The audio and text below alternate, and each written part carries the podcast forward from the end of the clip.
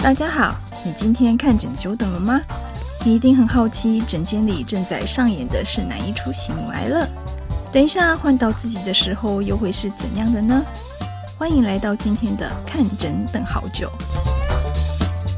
嗨，大家好，我是肿瘤科医师彭梦婷，很高兴又来到了看诊等很久。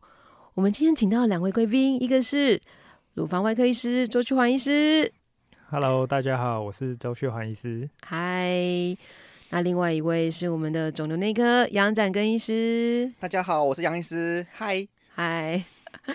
那今天呢，要来跟大家聊聊骨转移哦。据说是有病人在诊间咚咚咚敲碗，医生呢，我想要聊聊骨转移。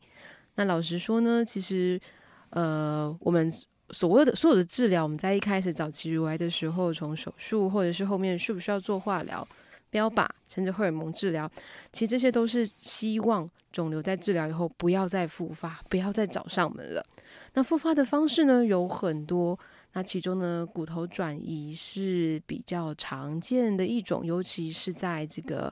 呃荷尔蒙阳性的乳癌病人身上的时候，常常骨头是早期复发的一个呃重要的部位之一。那到底呢，针针对骨转移，我们就是在早期乳癌的时候该怎么监测？那该怎么预防？什么时候该担心？以及后续的治疗，就是我们今天的重点喽。好，那我想先让先问问我们的。周旭环周医师，诶，请问一下，其实我们呃病友常常在早，就是在呃做完治疗后在追踪的时候，大家都会很担心他有没有复发。好，那呃常常会有病人问说，诶，请问啊，就是说呃，就是我假设我呃很腰痛，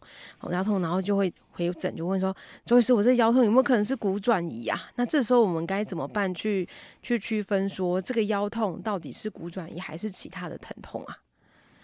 哦，这个我们是在门诊非常非常常被问到的问题啊，就是病人就会老说，哎、欸，我这个这边痛那边痛，就是腰酸背痛。那大部分其实都都跟骨转移其实没有没有什么关系啊。哦，那其实腰酸背痛其实现在人的生活形态其实本来就很长很长会腰酸背痛。那通常会真的有骨转移的症状，通常就是你可能真的是某个地方真的疼痛的。的那个时间啊，频率可能会越来越越来越长痛，或者是越来越痛，那真的是痛比较久才比较，我们才比较会怀疑这样这样的一个事情哈。那另外还有常见的一些骨转移，比如说会到脊椎嘛，然后或是会到一些肋骨啦，嗯、或者一些骨盆腔的骨头等等，所以那个地方如果真的比较有长期疼痛的话，比较才我们才比较会怀疑这样子哈。那一般其实像。我们根据那个美国癌症的呃国际癌症治疗的那个指引哦，其实也没有说我们一定要每一年都做个骨头扫描去检查一下哈。那因为我们我们其实也都几乎会帮病人每几个月就抽一次肿瘤指数看看，然后问一下有没有哪里不舒服哈。那所以大部分的腰酸背痛其实跟骨头转移其实是没有没有那么大的关系的哈。那可能真的是诶、某个地方真的痛比较久啊，真的是诶、欸、它的疼痛的。程度越来越厉害，等等，我们大概才会比较有可能会怀疑哈。那其实简简单有些骨头转移会把一些骨头的一些它的那个构造把它吃掉，所以有些骨头转移可以先照个简单的 X 光看看，看有没有类似可能有可能骨头转移的状况。真的怀疑的话，当然是还是可以做这个骨头扫描的部分。嗯，所以刚刚周医师讲到一个重点，就是很多痛其实一开始大部分都还是软组织，有可能是拉到。筋在痛，或者是退化，或者是还是，通常都是会先呃局部做一些软组织的呃说舒缓。如果真的就发现没有在动，没有在用，然后又有肌肉松弛剂就有在拉，有在复健还很痛，可能真的真的会还是会怀疑是不是骨头的话，那时候会医生会去评估。那那刚才周医师还有讲到一个重点，就是抽血转呃抽肿肿瘤指数，因为杨医师就是肿瘤指数正常，是不是就不会有？骨转移就一般来讲，我们我们就是在呃手术后的追踪里面，我们要去怎么样追踪骨头的时候，什么时候医生会觉得有骨转移，或者是什么时候这些状况，不知道就杨医师可以帮病人我们病友解解答一下。那刚才周医师提到了这症状这件事，当然很重要。嗯哼，呃，刚才周医师提到重点的第一个，持续性的疼痛，持续性的疼痛，疼痛是持续性的缓慢的增加。而不是时好时坏。像你说腰酸背痛这件事情，我现在就有了，我现在也肩膀有一点点酸酸的，尤其可以去按摩。对呀，有有，我想说落时好像都在酸酸。尤其哈这种，我觉得这种酸痛这件事情，是你想到的时候，它就更酸痛。你越想，它就越酸痛，而且筋都怪怪。那刚才是骨转移案呢，好，所以其实。骨转移症状其实是要持续性的，呃，慢慢增强的，它不是你在某个姿势它就好的。对，那另外我们刚才提到说可能会靠抽血的诊断，嗯嗯，那我们的癌指数，例如说我们乳癌的指数常常会抽一个 CA 一五三或者是 CEA，嗯，那有时候骨头有一个特殊的指标叫做 Alkaline。P 好 ALP 性磷酸酶，对，这个也是我们也会常用追踪抽血的方式方式。好，当然不是说指数低一定没有骨头转移，或者是说指数高就一定要一定是转移。所以这些指数会由我们临床医师去做判断，看这治疗的趋势跟你临床的症。症状去做个判断，那如果有临床的怀疑的话，更加怀疑，我们就会做一些仔细的检查，包含说 X 光啦、啊，简单 X 光啦、然后可能会做呃骨头扫描动作。所以其实我们医师临床的判断会有很多的因素，症状、抽血。影像的诊断都会同时辅助，所以不要太担心。你觉得说我哪边痛就一定是骨转移？好、uh huh.，尤其是我们刚才提到的说，呃，比较常骨转移的可能是管腔 A 管腔型的，或者是我们所谓的荷尔蒙阳性型的、uh huh. 这种病人，常常要吃一个呃我们的抗荷尔蒙药物，这常常就会关节酸痛。Uh. 所以吃药过程中常常关节酸痛，你就会觉得说这会不会是骨转移？那你就不要想这么多，因为这可能是一个药物的副作用。嗯，所以杨是提到一个重点，就是我们在临床上评估是不是真的复发了，有没有骨转移，其实是要靠第一个临床的症状像不像。如果是觉得比较像是退化或拉到就没有关系，然后抽血抽血只是一个佐证，对不对？就它不是一个百，不是说一定百分之百高就是转移，然后症状就其实不是百分之百。然后再来就是呃，还有一些初步一些简单的检查，那真的很怀疑，我们才有可能会去接受一些具有辐射线的，比如说骨头扫描啊，或者断层扫描这些去去做区分。所以大家其实不太需要说，诶，一个疼痛我就说天哪，我是不是？那那我觉得我我个人我。觉得最大的，我最想要讲的就是说，与其担心我们有没有复发，倒不如先想想我们在一开始开刀完手术后最关键的黄金时期内，我们有没有把我们的治疗做好？就是说你。呃，是不是有要需要做一些呃化学治疗？我们有没有把它做好？那我们口服的荷尔蒙有没有每天按时吃，而不是三天捕鱼两天晒网？吼，或者这些标靶，这些治疗其实这些前面治疗做好之后，我们已经尽可能的把复受后续的复发率降到最低之后，其实老实说，后续再追踪，我的心情是蛮轻松的，因为当病人的治疗是很完整的时候，我知道他的复发率是低的，所以当然有一些症状的时候，会其实百分之绝大部分。都还是会以就是这些软组织疼痛为主，呃，大概我觉得骨头骨转移的可能性真的是蛮少的，对啊，不知道周医师怎么想？嗯，我我想要另外补充一点啊，嗯、因为其实我们乳癌的病人大部分都是荷尔蒙阳性啊，所以都在吃一些抗荷尔蒙药。嗯、啊，其实我们吃那个芳香环酶抑制剂，其实它的哎骨密度其实是骨质是一直会流失的，嗯、所以其实我们在。担心骨转移的同时，其实我们骨头的健康其实也是很重要的。嗯哼嗯哼，就比如说我们在吃这个抗荷尔蒙药，我们其实每每一年骨质流失的比例其实是逐年在增加的。嗯哼，所以像这种病，我们也会会喂教，所以其实你可以多补充一些钙片啊、维他命 D 啦，或是多做一些诶负重的运动啊，或是多多晒晒太阳等等。哦，所以这个、嗯、啊，甚至如果说你的骨密度已经低到一个程度，可能还会建议可能要打一些补骨针来。来补充啦，吼。嗯、那另外那个骨头转移后，其实我们现在在讲说，我们是有时候是会看病人的症状怀疑，可是可是不过也是要小心一点，就是有一些骨转移是没有任何症状。当你这个癌细胞跑到骨头，嗯、它的范围其实是很小很小的时候，其实根本不会产生任何症状。好像我们昨天就有讨论一个病人嘛，他就。嗯诶、欸，那个骨头扫描没看到，C 那个断层也没看到，可是正子扫描觉得一点点，那这个到底是不是？嗯、所以有时候我们也很苦恼，说那个这种很小很小骨转移到底是有意义还是没有意义的，需不需要特别去治疗？哦、嗯，那还有一个点要强调，就是骨头转移最重要影响病人的是生活品质啊，哦，就是因为它会疼痛。那比如说，如果是在脊椎。那如果是已经造成一些压迫性骨折，会压到那个脊髓的时候，就会产生一些，比如坐骨神经会会压到啊，会整个不舒服，甚至严重的话可能会没有办法走路，或是大小便失禁等等。哦，所以最重要是生活品质啊。所以这种我们知道癌症的的病人生活品质其实很重要。如果你生活品质、嗯、或生活品质不好，你的你想要活下去的那个的那个想法可能就没有没有那么积极，就可能会很消极。哦，所以。大概补充一点到这个地方，这样。啊，谢谢周医师，只补充一点，周医师补充了很多点。对，其实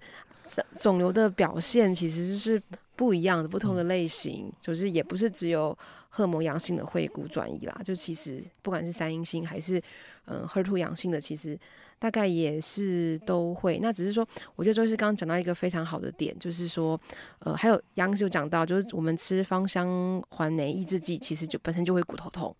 所以我们必须要从临床上去跟用骨转移去做区别之外，其实，呃，芳香环酶抑制剂吃吃久了，大概不会一吃就骨头。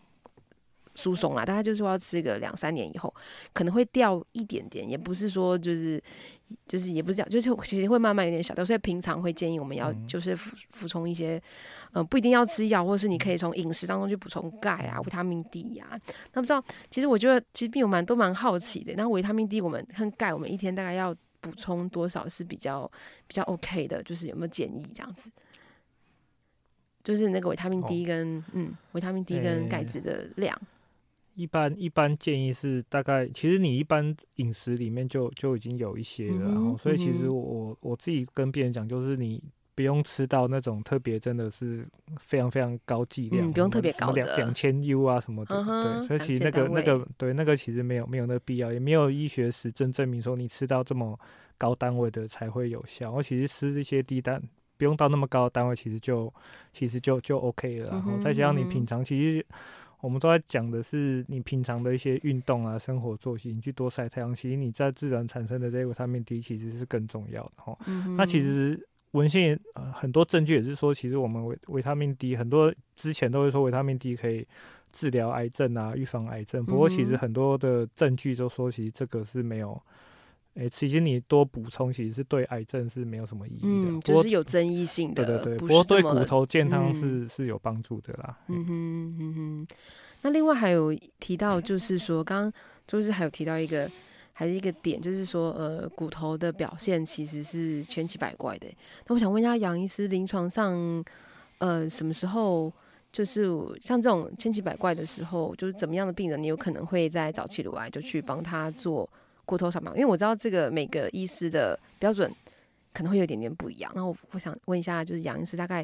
就是在临床上大概是怎么样的病人去帮他安排，或者是说已经有其他转移的病人，那我们什么时候会想要帮他做骨头扫描呢？对，其实其实呃，真的蛮多病友会问说啊，别的病人都有在做骨检，那个骨头扫描为什么我不用做？嗯、所以其实呃，有一个重点是不是每一个病人都要做骨扫描？不是每个病人，嗯、不是每个病人好，不用每个一定要做。嗯、所以，我们当然刚才提到说会看你的症状，或者是说我们会看你当时的分型或者是分期。嗯、如果期数比较后期的，我们可能会固定会帮你做。那如果比较早期的啊，你也没有明显的症状，抽血都很正常的时候，我们就不会固定去做。那当然，我们搭配你的症状，然后可能期数比较高的，特别好发率高的，然后我们就会排检查。好，所以其实不用太担心，你就把你的症状跟医师描述，嗯、我们医师会帮你做一些，例如说所谓的理学检查啦、症状的描述啦、评估等等的。好，所以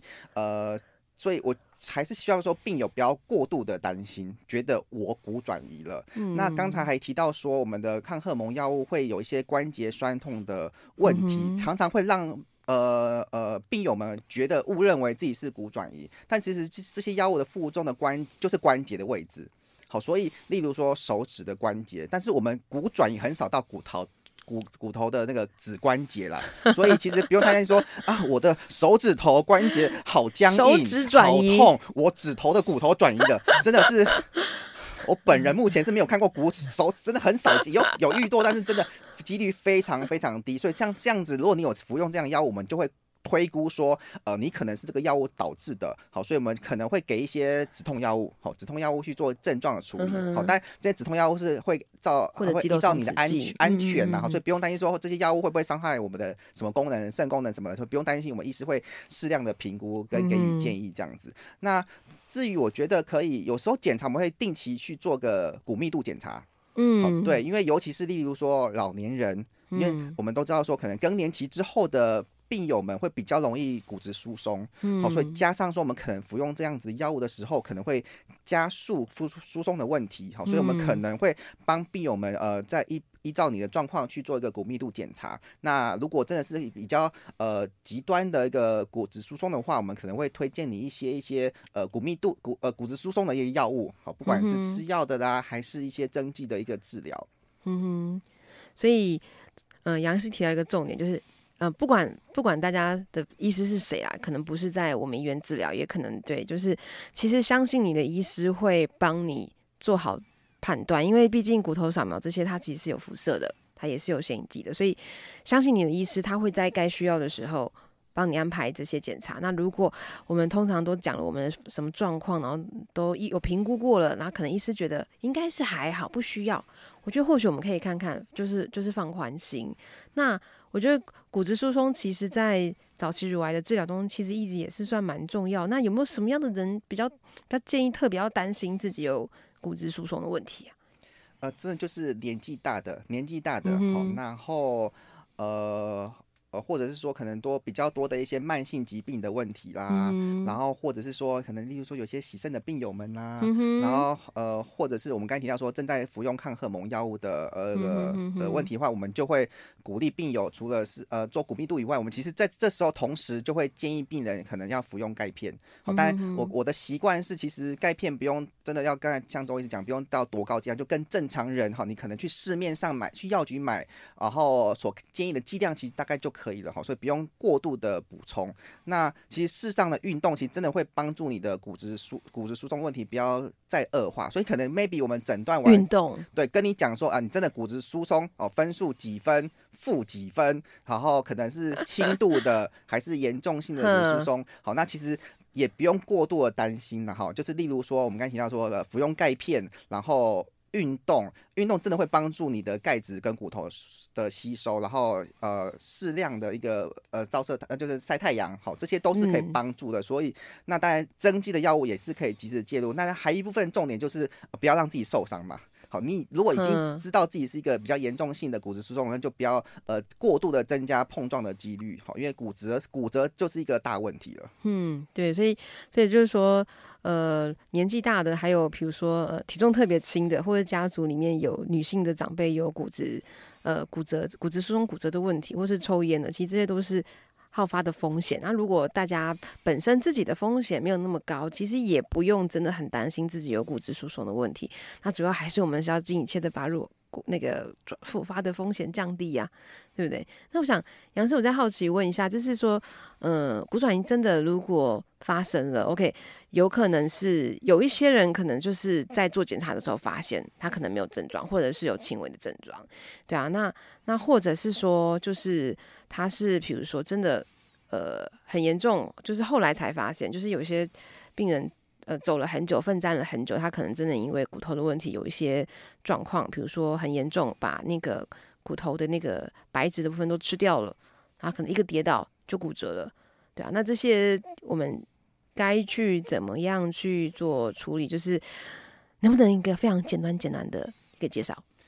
呃，当然，真的骨转移的病人，那个当然最常见的问题，真的就是疼痛，嗯、呃，会有疼痛问题。那有些会有呃神经麻的症状，嗯、然后有时候甚至会影响到行动。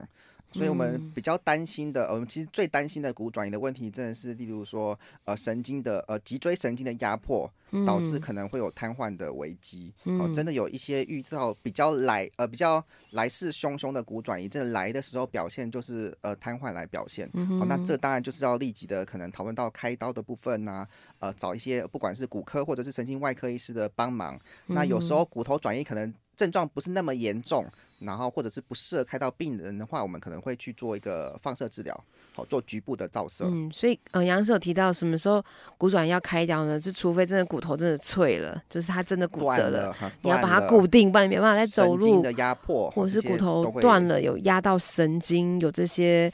呃神经的一些问题的时候才有需要。不然一般来讲，骨头转移其实主要都是采取保守治疗，非侵入性治疗。呃，可能是例如说药物本身，当然抗癌这件事是最重要的哈。药抗癌的药物的治疗，不管是口呃口服的药物还是化学治疗，那一部分是局部的症状，我们再加强一些放射治疗。嗯，所以就是局部的症状，然后在最重要点就是肿瘤还是要消嘛，因为你肿瘤不消，它还是要继续吃。对。嗯哼，所以可能当你诊断骨骨头转移的时候，我们可能会跟你讨论其他的一些全身性的治疗的方式。嗯哼哼哼，哎、欸，那好奇问一下，就是呃，骨头其实大家都蛮常听到补骨针、补骨针，那为什么就是那个骨质疏松也可以打补骨针，然后骨头转移也会打补骨针？它是同一个东西吗？呃，当然，呃。很类似的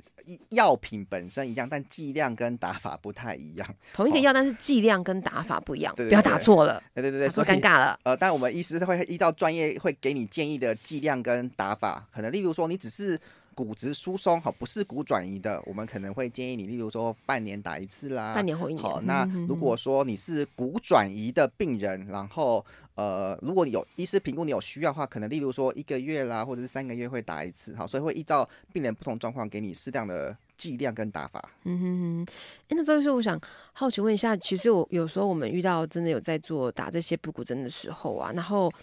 补骨针它是听起来它好处很多，它可以。呃，治疗骨头的肿肿瘤，然后同时也可以减少骨质疏松。那在打补骨针的时候，我们有没有注意注意一些什么状况？这样子，就是好像常常如果是打补针去看牙科，他都会特别的在意。对啊，这个就是我们最常遇到的问题，就是我们打这种补骨针哦，它就是会造成一些比较，哎、也其实也不是这么常见啊，可能不到五 percent 的病人会产生那个口腔的一些慢性的溃疡的一些伤口的问题哦，所以。如果有在打针的时候，就是牙科其实也都会很小心。哦、嗯，就是你你如果在乳癌的治疗，你去牙科看，他都一定会问你说你有没有打这个什么艾古瓦啦、宝、嗯、格丽等等。宝格丽，宝格丽就是骨松的，对，宝、嗯、格丽就是骨松的药，艾古瓦就是骨转移的药。那他们都会很很很害怕这种东西，因为因为他们如果做一些比较侵入性的一些处置啊，就是你的那些伤口可能就会没有办法愈合。嗯哼，哦，所以这个这个我们也都会跟病人讲说。诶、欸，你如果要打之前，如果你牙齿有问题的话，哦，你可能赶快赶快先去看，你先把牙科的问题处理好，我们我们再打这个补骨针哦。因为像我之前就遇到个病人，他就打艾骨啊，他就他就真的嘴巴有个地方真的是有有溃烂，所以还去口腔外科开了好几次的手术，所以才才弄得比较好一点。所以这个还是会遇到啦。那其实我们就一般病人。其实像一些一般的口腔的清洁啦，吼，就是这个卫那个漱口漱口水啦，或是一些口腔的一些卫生的的一些基本的观念，其实是也是很重要，是可以比较尽量避免口腔会有伤口，其实也是预防这种一些慢性口腔溃疡的一个一个很好的一些方法。嗯，所以就是在接受这些补骨针的治疗的时候，不管我们是为了预防骨质疏松的预防，还是说我们真的就是要治疗。骨质疏松的时候，那第一个就是治疗之前，我们要请牙科评估需不需要拔牙，因为开始治疗打补骨针之后，可能就不适合拔牙了，因为这样拔牙的话，可能牙齿的骨头会受伤。那治疗的过程中，我们可能要保持口腔的清洁，比如说还是可以半年一次去洗一次牙，但是就不建议就是牙周病手术或者是拔牙这些比较侵入性的范围。那抽神经基本上是还。是还 OK 啦，但是就要确定，就是说，呃，骨头本身是不是就是是安全的。然后说担心的话，甚至可以预防性使用一些三天的抗生素，减少就是齿槽骨部分的发炎或者是感染。那我很好奇，就是，嗯、就是就是杨医生，我想请问一下，那我们刚讲补骨针、补骨针，就是好像有一些人是用打的，好像有人是其实打皮肤，好像有人是打打静脉，对，但是效果都都差不多嘛。那我们有时候医师会会怎么去选择？然后还有假设是呃转移好了，那个针是要一直打下去的吗？呃，当然，呃，要打点滴的还是打皮下的，我相信都有各自的。呃呃呃，研究报告了哈，嗯、那当然有有一些好的，有些还可以的。嗯、那当然，医师有医师个人的喜好，我觉得就让给主治医师去决定。相信你的医师帮你做最好的判断。对，他他他要怎么打这样子好。那、嗯、当然有有人一个月打，有人三个月打。那什么时候要停掉？我相信说，呃，当然如果呃没有明显的负重的症状，好，要持续打是没有太大问题。当然就是刚才提到说要担心骨头坏死的问题，但如果你维持好你的牙齿，好，每天勤刷牙。半年定期看牙医，嗯、好，那当然还要特别注意的负重是还有一些是呃低血钙的问题，好，因为我们的、哦、我们的一些呃，但是想要补你的骨头的钙质，好，但有可能会引发血中的钙质跑到了你的骨头去之后，血中的钙质会过低，好，所以这些我们也会依照你的临床症状啊，看抽血啦、指标啦，看你的血钙会不会有问题，好，所以有时候我们也会建议说，病人在在打这些针的时候，在同时一样是补充钙片的。钙钙片哈，降低呃低血钙的问题好，当然另外还要注意的是肾功能不好的病人，嗯、我们打这些针也要小心一点点好，所以这些是我们临床医师也会在注意的部分的。嗯，那哎、欸，我觉得今天不错，我们今天除了骨转移，其实我们把它整个扩大。到骨质疏松、骨头相关的，对，我觉得今天，我觉得相信大家听完这一集之后，应该真的是收获蛮多。那我我我自己觉得，今天跟杨医师跟周医师谈着，我我自己是觉得，其实一个病有百百种，每个人的表现其实是不一样，可以检查方式的是很多。那我觉得大家要相信你的医师，因为你的医师是跟你最熟的。他可以，就是你的医师会帮你判断什么时候要抽血，什么时候要照 X 光，什么时候要骨转移。我们不用因为其他的病友他做了什么什么，你就担心自己是不是没有做到，或者是没有做的。因为你要相信你的医生已经在这一切之中把所有东西都综合好，他会帮你做一个最好的判断。那周医师跟杨师最后没有再补充的。所以之前一直有担心自己有骨转移的病友们，这一集有回答回答到你的问题吗？希望有回答到你。那周医师呢？嗯，我我觉得我们今天讲的实在是太详细了。就是应该大家应该都对这个骨头的健康啊，或者是骨转移会有一些收获，嗯、对啊。那我们我们的门诊终于不用讲太久了，要大家都有听过这一集才会 才有帮助，大家才给各个病友们听这样子，按按赞分享，按赞分享，只是他没有办法订阅加小叮当。好啦，谢谢今天杨医师跟周医师帮我们精彩的讲解。那希望大家在听完这个之后，觉得自己有比较安心喽。看诊等很久，我们下次见，拜拜，拜拜。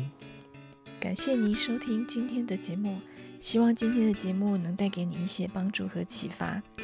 如果你喜欢我们的节目，欢迎你订阅及留给我们五星评价。